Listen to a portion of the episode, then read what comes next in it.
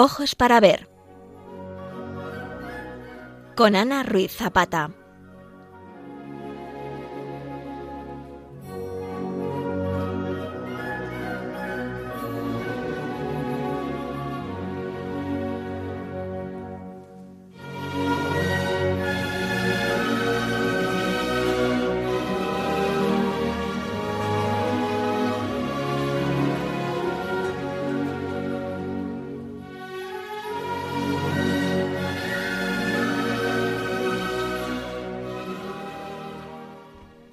Buenos días, queridos oyentes de Radio María. Les habla Ana Ruiz Zapata. Hoy vamos a comenzar un nuevo programa que le vamos a dedicar a una escultura bellísima de María en la expectación del parto.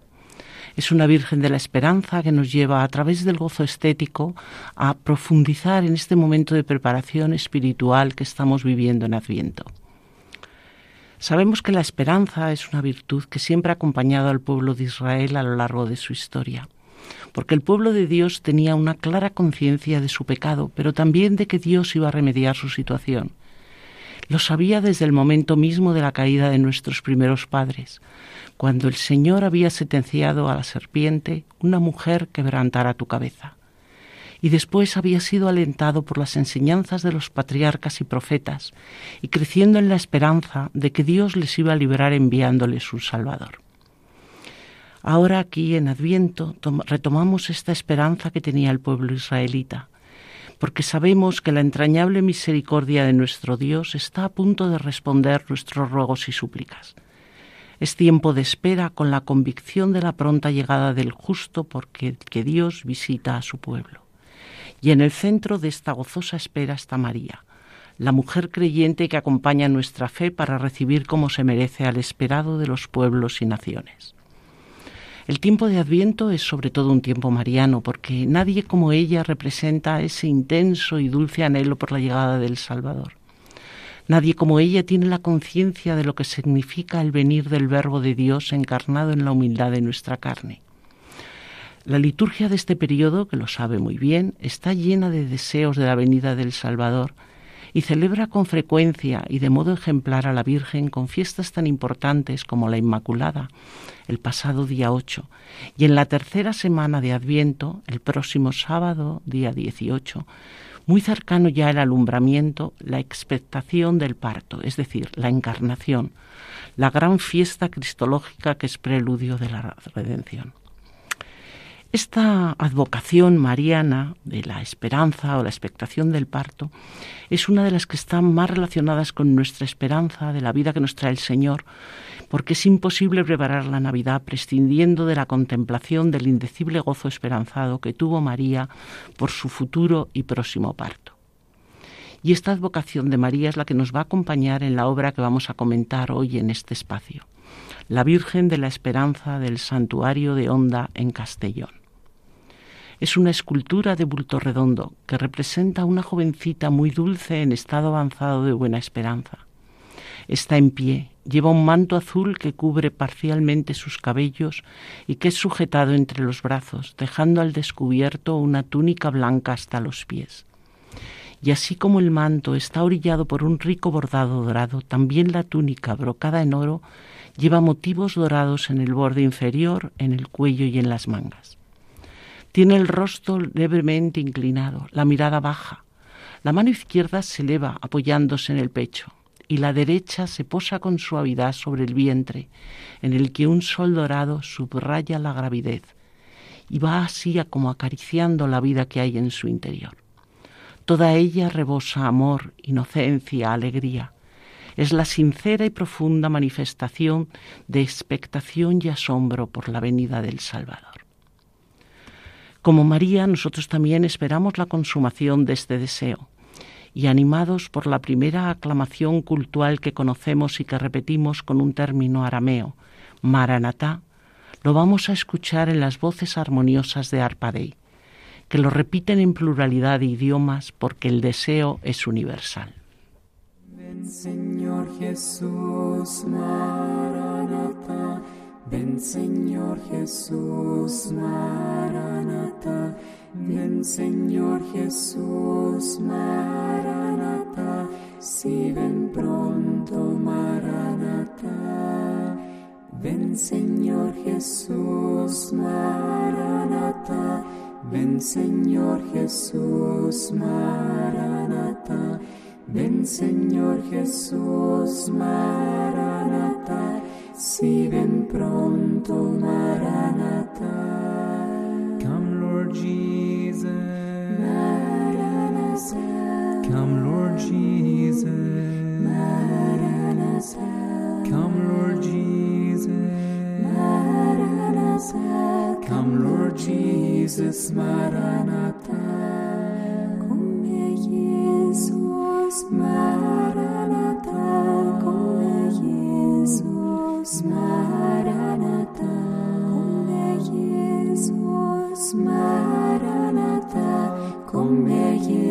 Jesus, Maranatha. Viens Seigneur Jésus, Maranatha, viens Seigneur Jésus, Maranatha, viens Seigneur Jésus, Maranatha, viens Seigneur Jésus, Maranatha. Estamos en Radio María, en el programa Ojos para Ver. Hoy está dedicado a comentar la imagen de Nuestra Señora de la Esperanza del Santuario de Honda en Castellón y es conducido por Ana Ruiz Zapata. Vamos a comenzar nuestro comentario con un poco de historia que nos sitúa en el contexto de la obra. Así estamos en la provincia de Castellón, al norte de la comunidad valenciana, en la comarca de la Plana Baja, y encontramos el santuario de Nuestra Señora de la Esperanza emplazado en una pequeña elevación junto al río Sonella, entre Honda y Artesa. Estamos en una zona rica en historia, en la que hubo asentamientos desde el Neolítico, pero el definitivo de Honda como población data de principios del siglo XI y tiene un origen musulmán. Conquistada por el Cid campeador en el año 1090, fue Jaime I quien la tomó definitivamente en 1242, dándole poco después una carta a Puebla que permitió la convivencia de cristianos, judíos y musulmanes. Y esta circunstancia da sentido al relato que sigue. Según cuenta la tradición, por estas fechas, a mediados del siglo XIII, vivía en Honda un rico musulmán, en el mismo lugar que ahora ocupa el santuario de la Virgen de la Esperanza. Tenía una hija bellísima a la que amaba con locura, pero al dar a luz a su primer hijo murió. Su padre, para perpetuar su recuerdo, hizo que un escultor del lugar esculpiera una estatua lo más parecida posible a su hija en estado de gestación. Y aquel buen padre, una noche mientras dormía, vio en sueños la imagen resplandeciente, ceñida de una corona y como un sol que se posaba en su vientre. Despierto continuó contemplando la misma visión, y otro tanto sucedió a muchos cristianos y musulmanes que acudían a su casa. Este musulmán y otros de su religión se convirtieron al cristianismo. Corrió la voz del hecho milagroso en la población y con la aportación de todos se levantó una sencilla y reducida ermita dedicada a la Virgen de la Esperanza. La leyenda era contada en unos gozos dedicados a la Virgen, pero que hoy se han perdido, solamente se conserva un pequeño fragmento. Y fue también recogida en un lienzo apaisado que cubría toda la pared del Evangelio de la capilla mayor del santuario, donde pudo verse hasta la desamortización de Mendizábal en 1835. Pascual Madoz, el político progresista conocido por dar nombre a la desamortización de 1855, fue también el autor de un diccionario geográfico estadístico histórico de España y sus posesiones de ultramar. Esta obra magna, publicada entre 1845 y 1850, tiene 16 volúmenes y describe todas las poblaciones de España. Es una referencia muy importante para las consultas de geógrafos, historiadores, arqueólogos e investigadores varios, porque, entre otros datos, tiene una interesante información sobre ruinas, restos, posibles yacimientos, etc.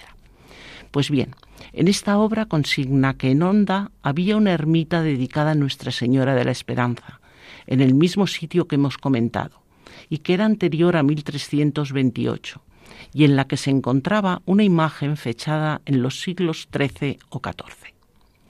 No sabemos muy bien en qué se basó para tal datación, porque el primer documento escrito que aparece del santuario es en una cláusula del testamento de Domingo Ros de Orsina, que está fechado en diciembre de 1437. Pero no importa demasiado porque eh, en este texto lo que nos cuenta es la, construcción del convento de Carmelitas Calzados, que actualmente todavía sigue allí.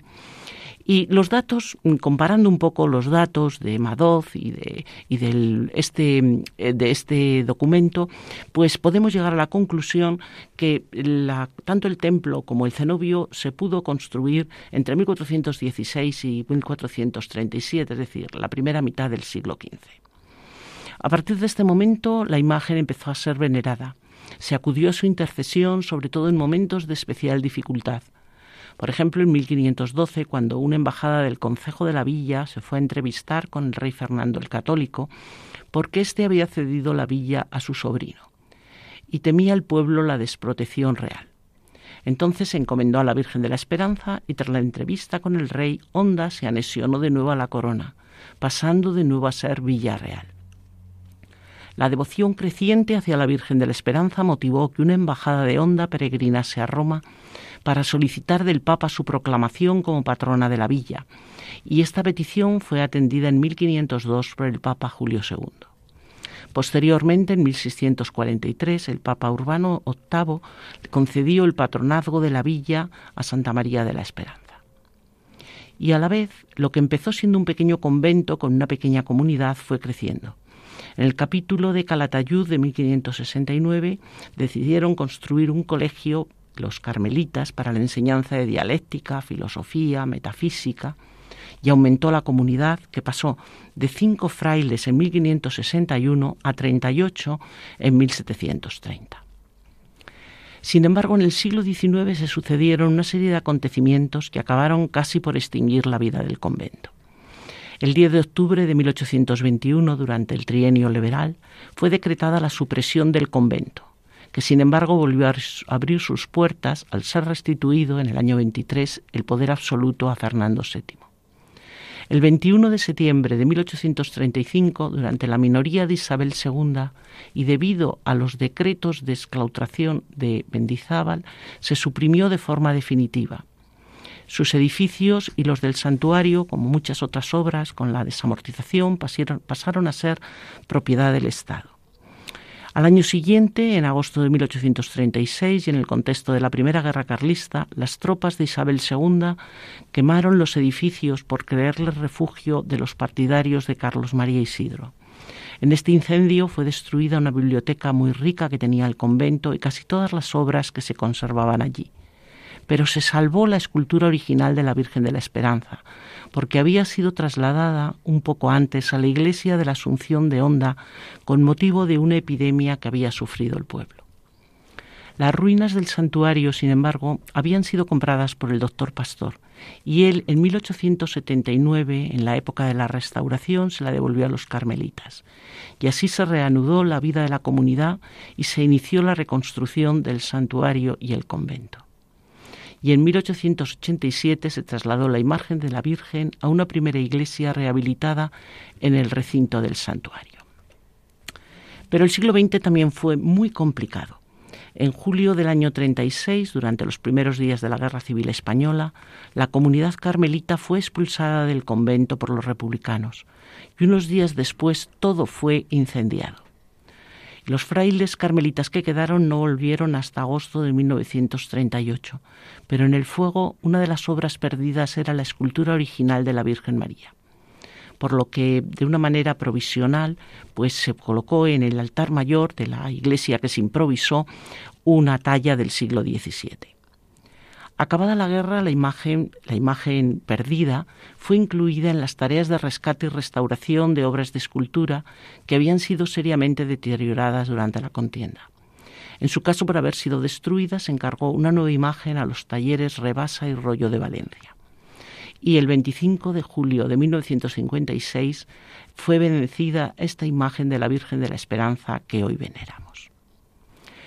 En las sucesivas reconstrucciones no podemos tener una idea clara del conjunto del santuario, del que se ve algo de la iglesia primitiva, su campanario, la iglesia moderna, y entre ellas un cuerpo de edificio de celdas, dependencias de la comunidad, y al otro lado el Museo de Ciencias Naturales, que es una colección privada realizada por los religiosos en los años 60.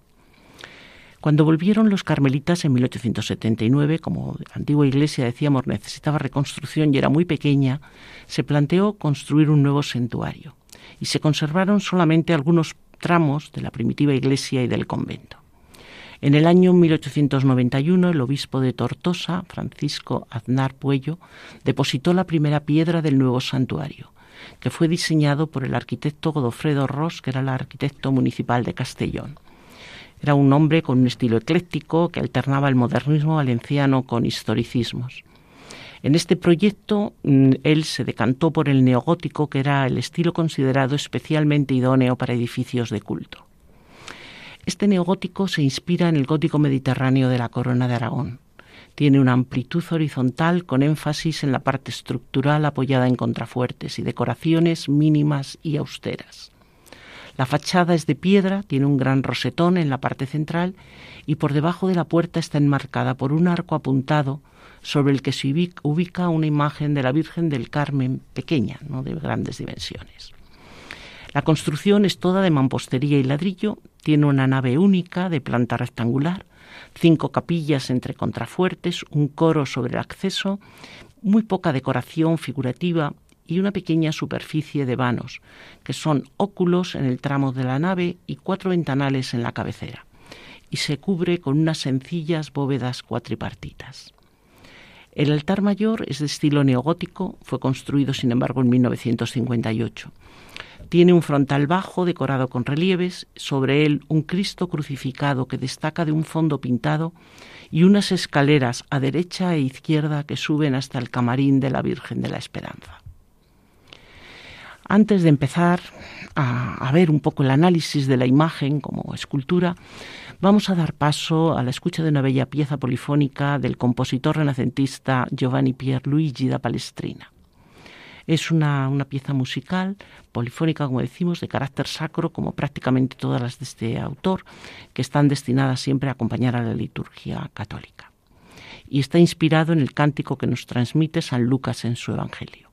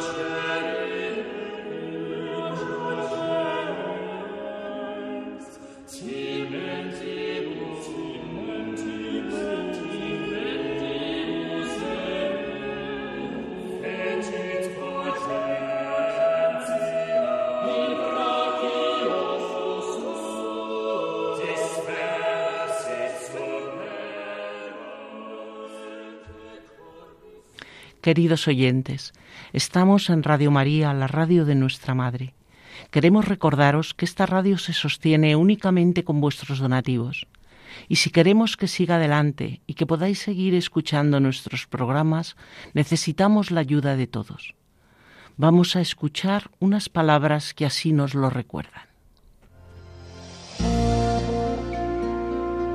Todos recordamos esa escena evangélica en que Jesús, al ver a aquella viuda que ofreció unas pequeñas monedas al templo, comentó a sus discípulos, En verdad os digo, que esta viuda pobre ha echado más que nadie, porque los demás han echado de lo que les sobra, pero esta que pasa necesidad ha echado todo lo que tenía para vivir. Una reflexión que vale para todas las dimensiones de nuestra vida. ¿Nos ofrecemos por completo a Dios y a los hermanos o solo les damos las sobras de nuestro tiempo, bienes, cualidades? El propio Hijo de Dios se nos ha entregado por completo al compartir nuestra vida desde el pesebre a la cruz. También María y José pusieron sus vidas al servicio incondicional de Jesús. ¿Y nosotros? ¿Qué estamos dispuestos a hacer este año para prepararnos al nacimiento de Cristo? En Radio María queremos poner nuestros trabajos, voces, ondas, para prolongar la voz de los ángeles que anunciaron el nacimiento del Salvador. ¿Podremos contar con tu ayuda en forma de oración, sacrificio, voluntariado o donativos? Así lo hacéis tantos bienhechores y voluntarios a los que un año más os agradecemos haber dado lo mejor de vosotros mismos, como la viuda del Evangelio. Si tú también quieres colaborar, puedes informarte llamando al 91 822 8010 o entrando en nuestra página web radiomaria.es. Santo y feliz tiempo de Adviento con José y María en la espera de Jesús.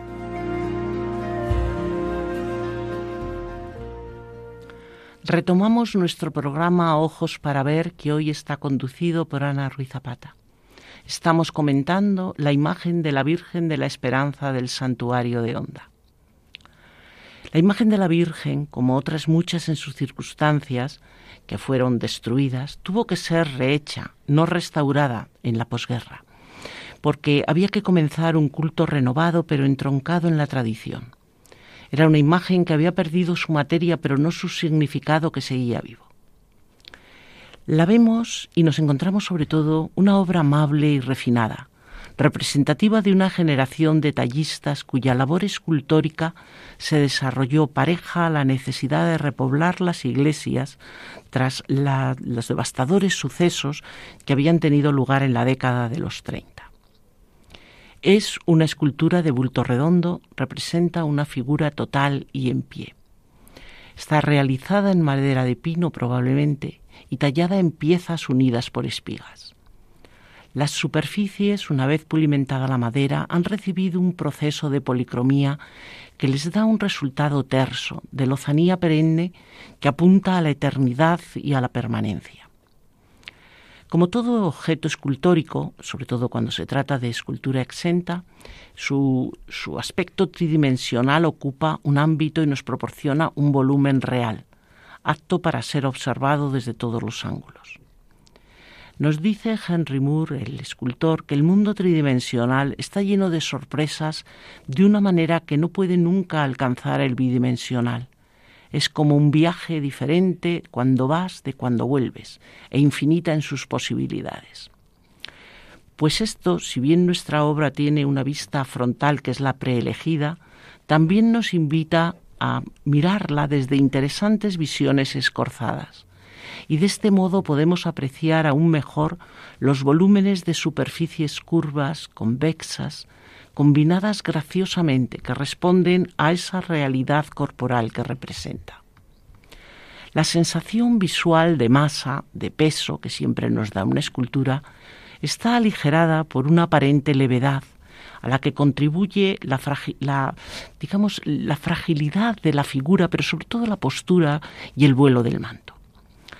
Predomina además una sensación de calma, de sosiego, es verdad que encontramos una cierta ilusión de movimiento creado con ritmos sigmoidales que se hacen patentes en el suave contraposto del cuerpo y en el movimiento del ropaje. Y de alguna manera lo que nos están sugiriendo es el dinamismo de un profundo mundo interior. El objetivo esencial de una escultura es poderla ver. Por eso, cuando hablamos de luz en relación a la escultura, nos estamos refiriendo a la luz natural o artificial del espacio en que está situada, es decir, el foco que la alumbra y que el escultor ha tenido en cuenta al trabajar los planos del volumen con sus salientes y entrantes. La luz es un factor de gran importancia puesto que cualquier cambio que haya en su incidencia puede alterar el concepto formal y la puede hacer parecer más estática o aumentar o disminuir la expresividad. El escultor es verdad que trabaja en el taller, pero tiene que considerar los efectos de la luz que va a recibir la figura en el emplazamiento definitivo. Y en este caso se ha previsto la existencia de fuentes luminosas muy precisas en el templo. El ábside de la iglesia, donde está la imagen, se encuentra alumbrado por cuatro ventanales que inciden sobre la obra. Además están los efectos de los focos del camarín y de la cabecera de la iglesia. Todos ellos unidos al propio volumen de la figura y a la agitación de los vestidos, sobre todo en la parte inferior, permite crear juegos de amable claroscuro que subrayan el efecto expresivo que se busca. Para reforzar la visibilidad y la expresividad de la obra se ha acudido también al color. En nuestra obra se ha utilizado una policromía compacta que cubre la madera por completo y estofados que simulan suntuosas telas adamascadas. La policromía permite dotar de personalidad propia a una escultura. El policromador tiene la misión de insuflar vida a la talla y reflejar en el material inerte las pasiones, los sentimientos interiores de los personajes. Es una garantía de realismo y da siempre a las imágenes una apariencia más naturalista. Además, permite que se exprese mejor el movimiento de los ropajes, la tensión de los cuerpos, la vida de los rostros. Por otra parte, el hecho de añadir oro aparte de que le dé, digamos, como riqueza a la escultura, establece también un carácter trascendental porque siempre la relaciona con el mundo divino. Y es una manera también de definir el diseño. Los dorados y policromías eran procesos comunes que se realizaban en las obras escultóricas cuando eran finalizadas de talla y se consideraban siempre una parte muy importante del trabajo creativo, como responsable del aspecto final que iba a presentar la obra. Por lo tanto, tenía que ser muy estudiada porque si no era realizada por el mismo imaginero, había que consensuarla con él antes de su realización. Sigue siempre una técnica artística muy antigua que exige una preparación previa de la madera para darle mayor densidad al soporte, pero tratando de mantener la forma escultórica en sus matices matéricos. Pero otra vez, y por otro lado, pues tratando de afinar la superficie hay que retocar un poco la talla, lijar las zonas con imperfecciones, tapar las juntas. Luego sobre todo esto se da una capa de yeso y se procede al lijado. Son fundamentalmente importantes las carnaciones, que tienen un tratamiento especial. Se aplican sobre la imprimación con dos manos de óleo con pigmentos. La primera es el bosquejo, con los frescores, el peleteado, el sombreado, el pulido, y la segunda de acabado, barnizando al final los ojos y los labios. Lo último que se hace es patinar o bruñir. Para el estofado es también una técnica tradicional compleja. Comienza con eh, la imprimación con un bol arménico, que es, es, un material que cubre toda la pieza y crea una especie de cama flexible. Y después se aplica cuidadosamente las hojas de oro. Una vez dorada, eh, se bruñe para darle brillo el oro se resalta a veces con un punzón de madera formando dibujos y es muy frecuente, como en este caso vamos a ver, aplicar encima una capa de pintura, que una vez endurecida se esgrafía con una punta de madera según unos motivos diseñados, de manera que la capa de pintura deje visible el oro. La forma de, expresión que encontramos en esta imagen es figurativa y prevalece la belleza idealizada sobre una expresividad naturalista. En principio la encuadraríamos en un eclecticismo neobarroco que se inspira en la imaginería religiosa de los siglos XVII y XVIII que fue muy abundante en la zona. Sabemos que a lo largo del siglo XIX se había ido perdiendo paulatinamente en la sociedad el interés por la temática religiosa. Hubo una crisis de la imaginería tradicional y Después, pues hubo que, para las imágenes que se siguieron haciendo, pues mm, impulsar un poco postulados barrocos, pero revividos en clave romántica e historicista.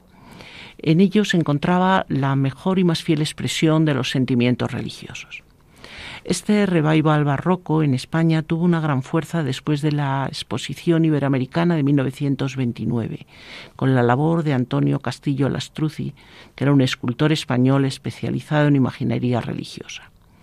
A partir de este momento se comenzó una masiva explotación de las formas poéticas barrocas y podemos decir que en el periodo artístico de la posguerra, que es la que nos interesa para nuestra obra, este neobarroco fue el estilo tradicional preestablecido para realizar las imágenes. Eh, sin embargo, antes de continuar, hay una aclaración que a mí me parece que es interesante hacer. Siempre cuando se habla de una obra que se ha producido en el siglo XX, pues se tiende a minusvalorarla con relación a las más antiguas.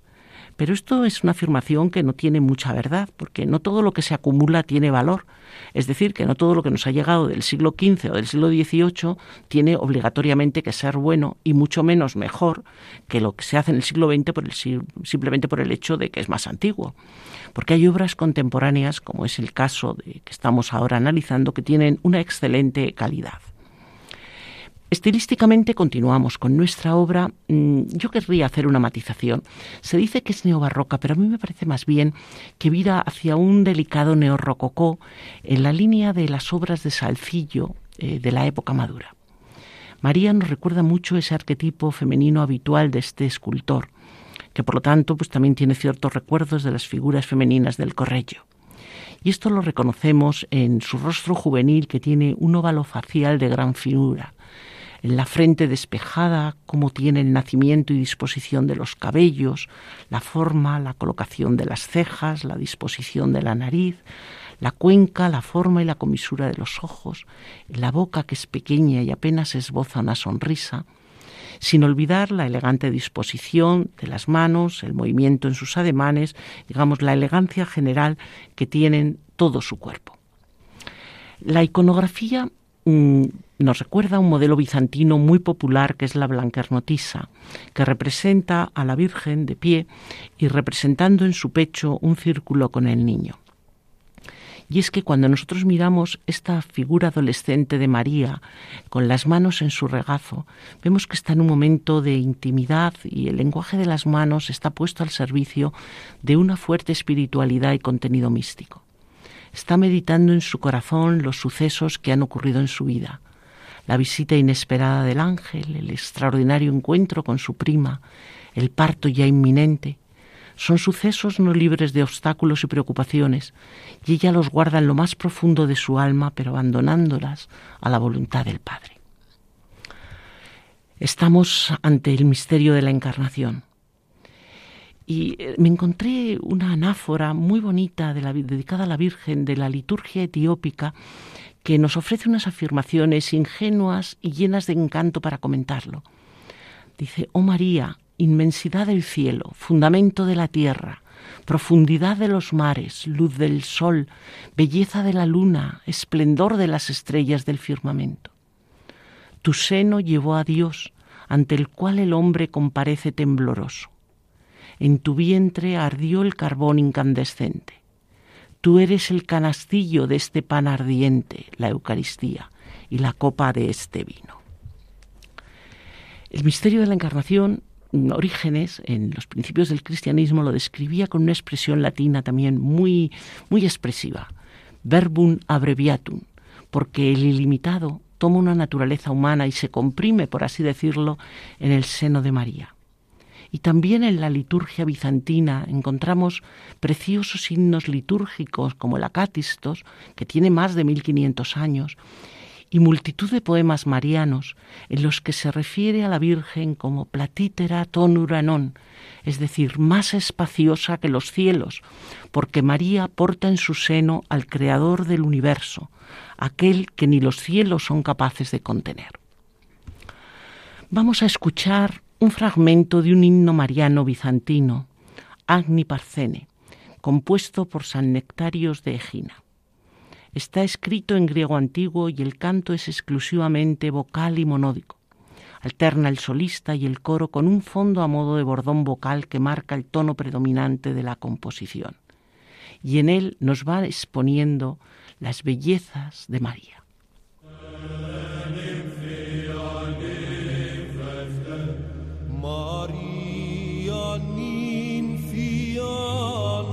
awesome.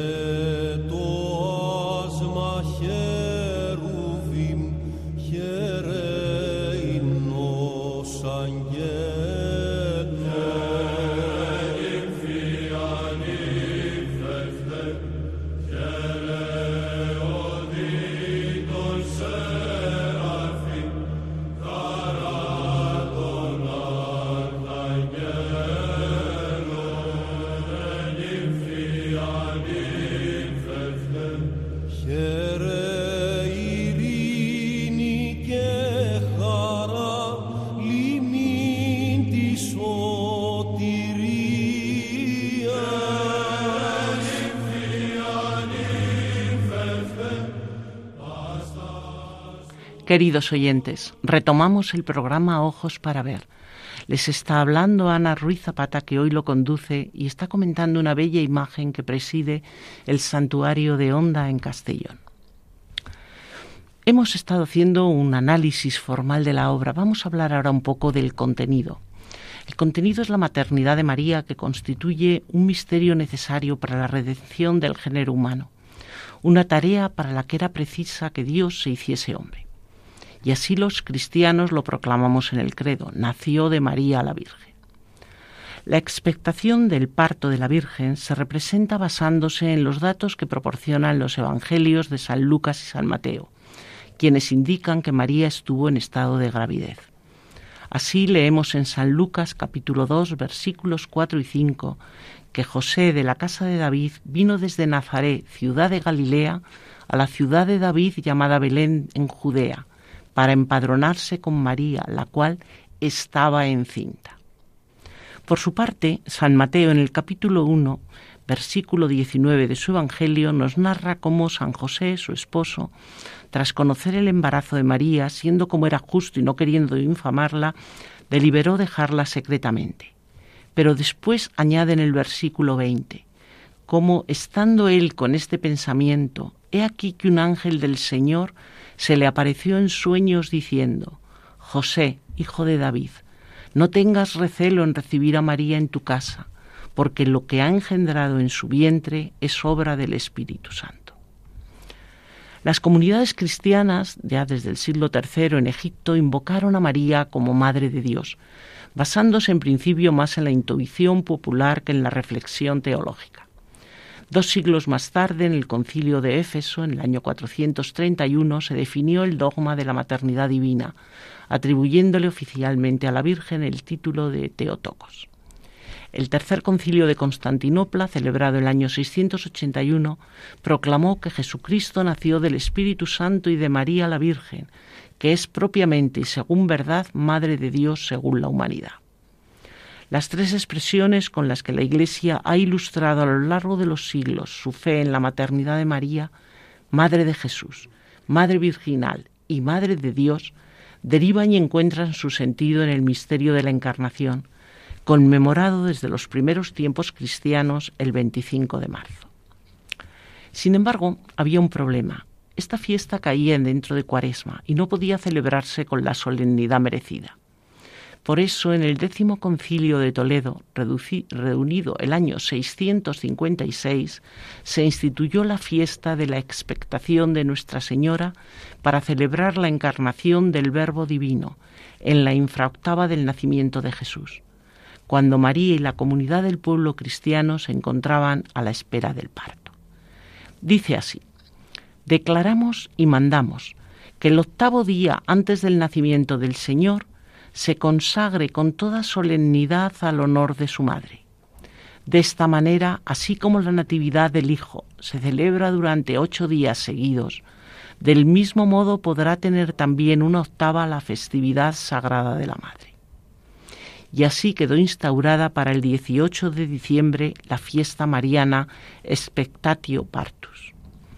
La tradición cristiana recoge la aparición de la Virgen al arzobispo de Toledo, San Ildefonso, el 18 de diciembre del año 666 para imponerle la casulla como premio en la defensa que había hecho de su virginidad. Es decir, volvemos a encontrarnos el 18 de diciembre. Desde, desde, antiguo, por tanto, la liturgia hispánica, visigótica o mozárabe celebraba esta fiesta como una de las más importantes en honor de la Virgen María. Y cuando en el siglo XIII se abandonó el rito mozárabe para asumir el romano, la Iglesia castellana pidió y la Santa Sede aceptó conservar esta fiesta. Por ello, generalmente se considera como una celebración de origen español que se extendió por América como consecuencia de la colonización y evangelización. La expectación de María es una celebración originaria, por lo tanto, de la Iglesia medieval española.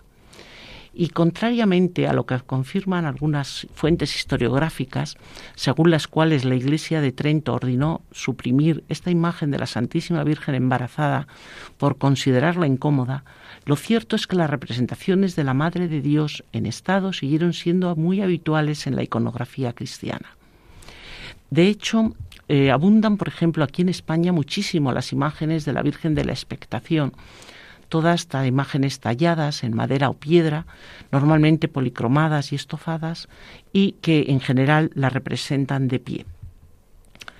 La estética barroca influyó mucho en la difusión de esta Virgen con el modelo de Virgen cofre de Dios.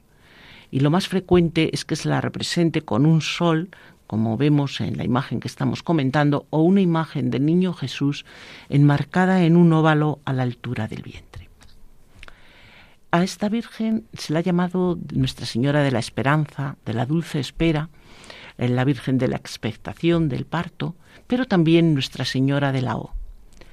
La razón de este último nombre está en las antífonas mayores de Adviento, que se cantan la semana anterior a Nochebuena, del 17 al 23 de diciembre. Proceden de los siglos 7 y 8, se llaman antífonas mayores o antífonas de la O, porque empiezan por la exclamación Oh, seguida de un título mesiánico tomado del Antiguo Testamento. Sabiduría, Señor poderoso, raíz, llave, oriente, rey, Emmanuel. Pero aunque estén tomadas del, del, Antiguo Testamento, están entendidas desde el Nuevo Testamento y seguidas siempre de una petición. Ven, Vamos a escuchar estas antífonas cantadas en la versión de Lycian Days, un sacerdote católico francés, exégeta bíblico y prolífico compositor lucht.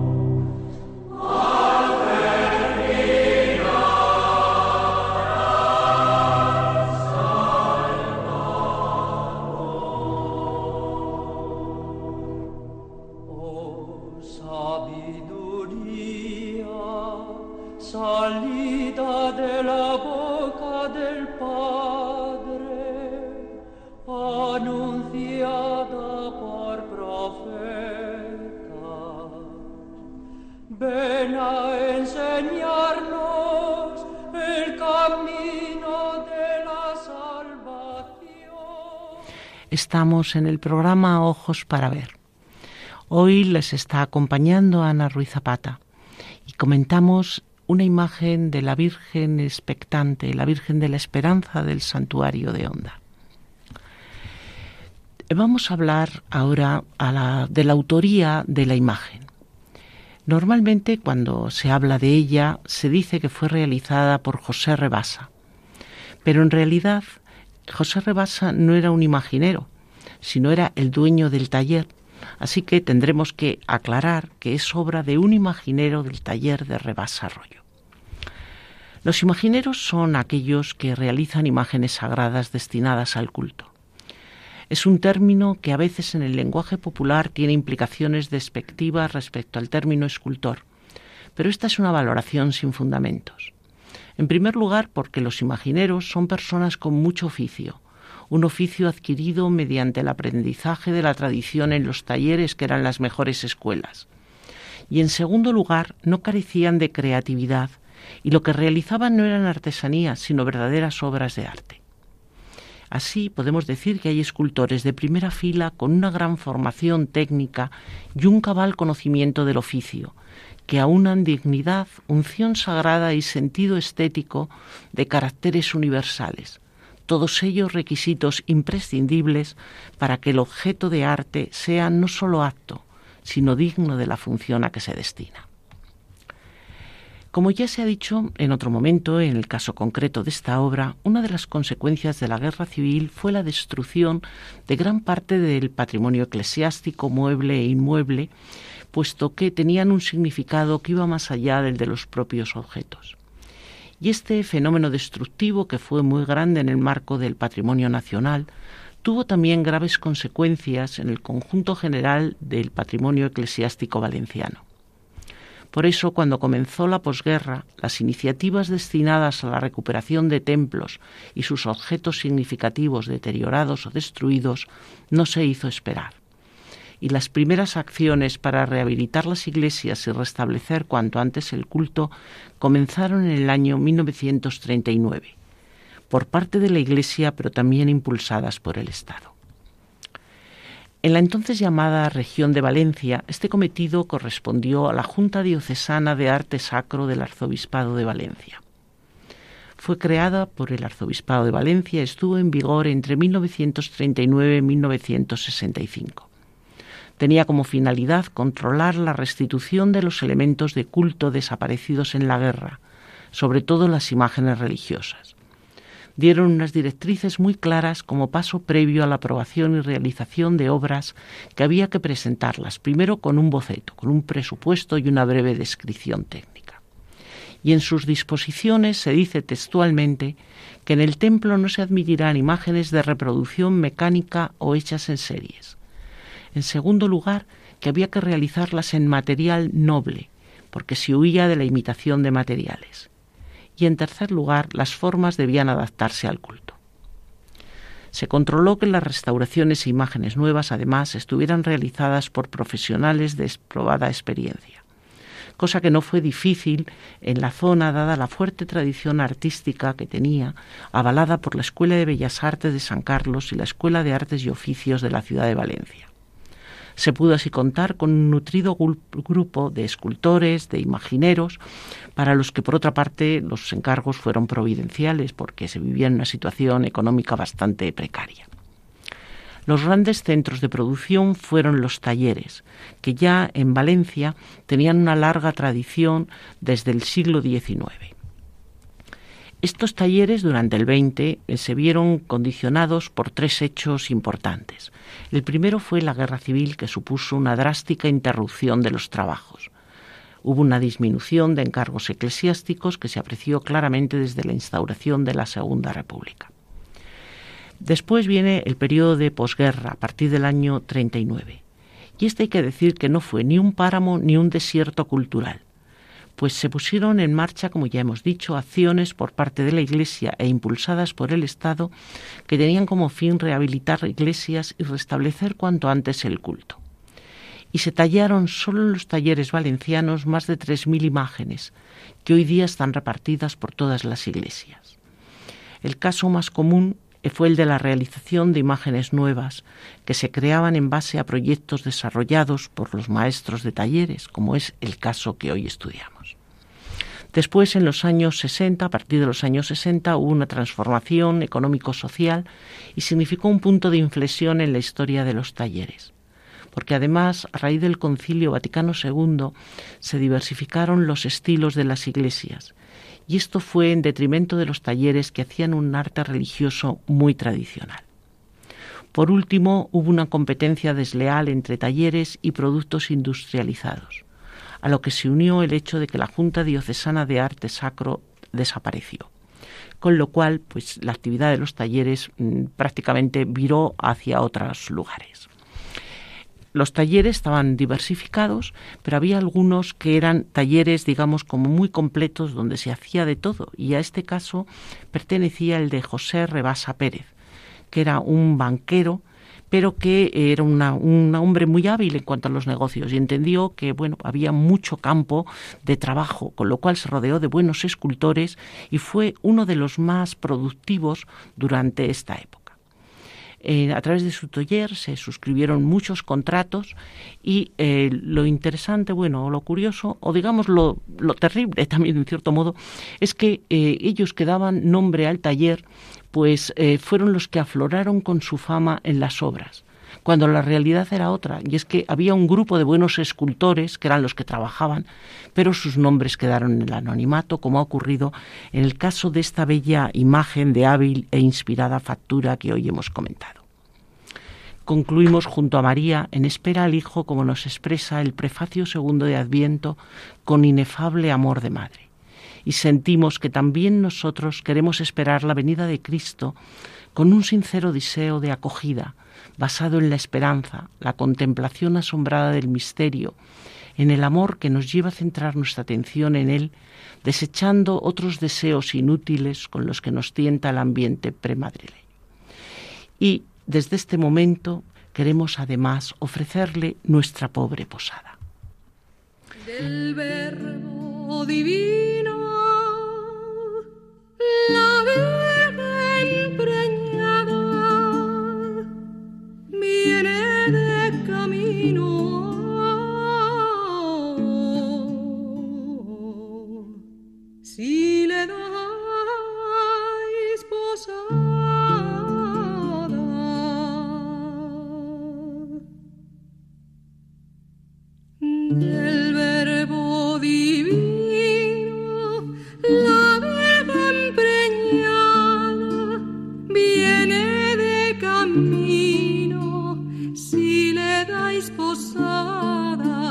Si le dais posada del verbo divino, la Virgen preñada viene de camino, viene de camino. Si le dais posada del verbo divino, la Virgen preñada, la Virgen preñada del verbo divino, viene de camino. Si le dais posada.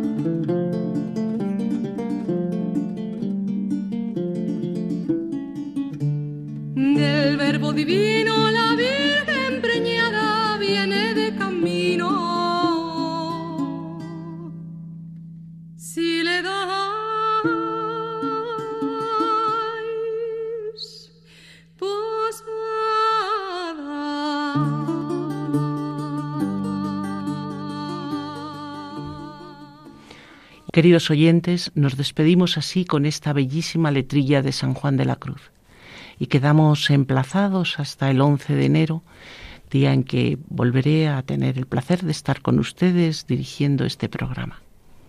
Les recordamos que estamos en Radio María, la radio de nuestra Madre, que tienen muchísimos programas bellísimos eh, que siempre serán un descanso para su corazón. Y bueno, les quiero recordar que si quieren saber algo más de este programa, pues en el podcast y en, en el Twitter tienen una pequeña información sobre él. Eh, si quieren eh, escribir al programa mm, respecto a algo que les haya interesado o que quieran puntualizar, pues pueden hacerlo a ojos para ver 7 arroba radiomaria.es. Bueno, pues nos despedimos y hasta la próxima.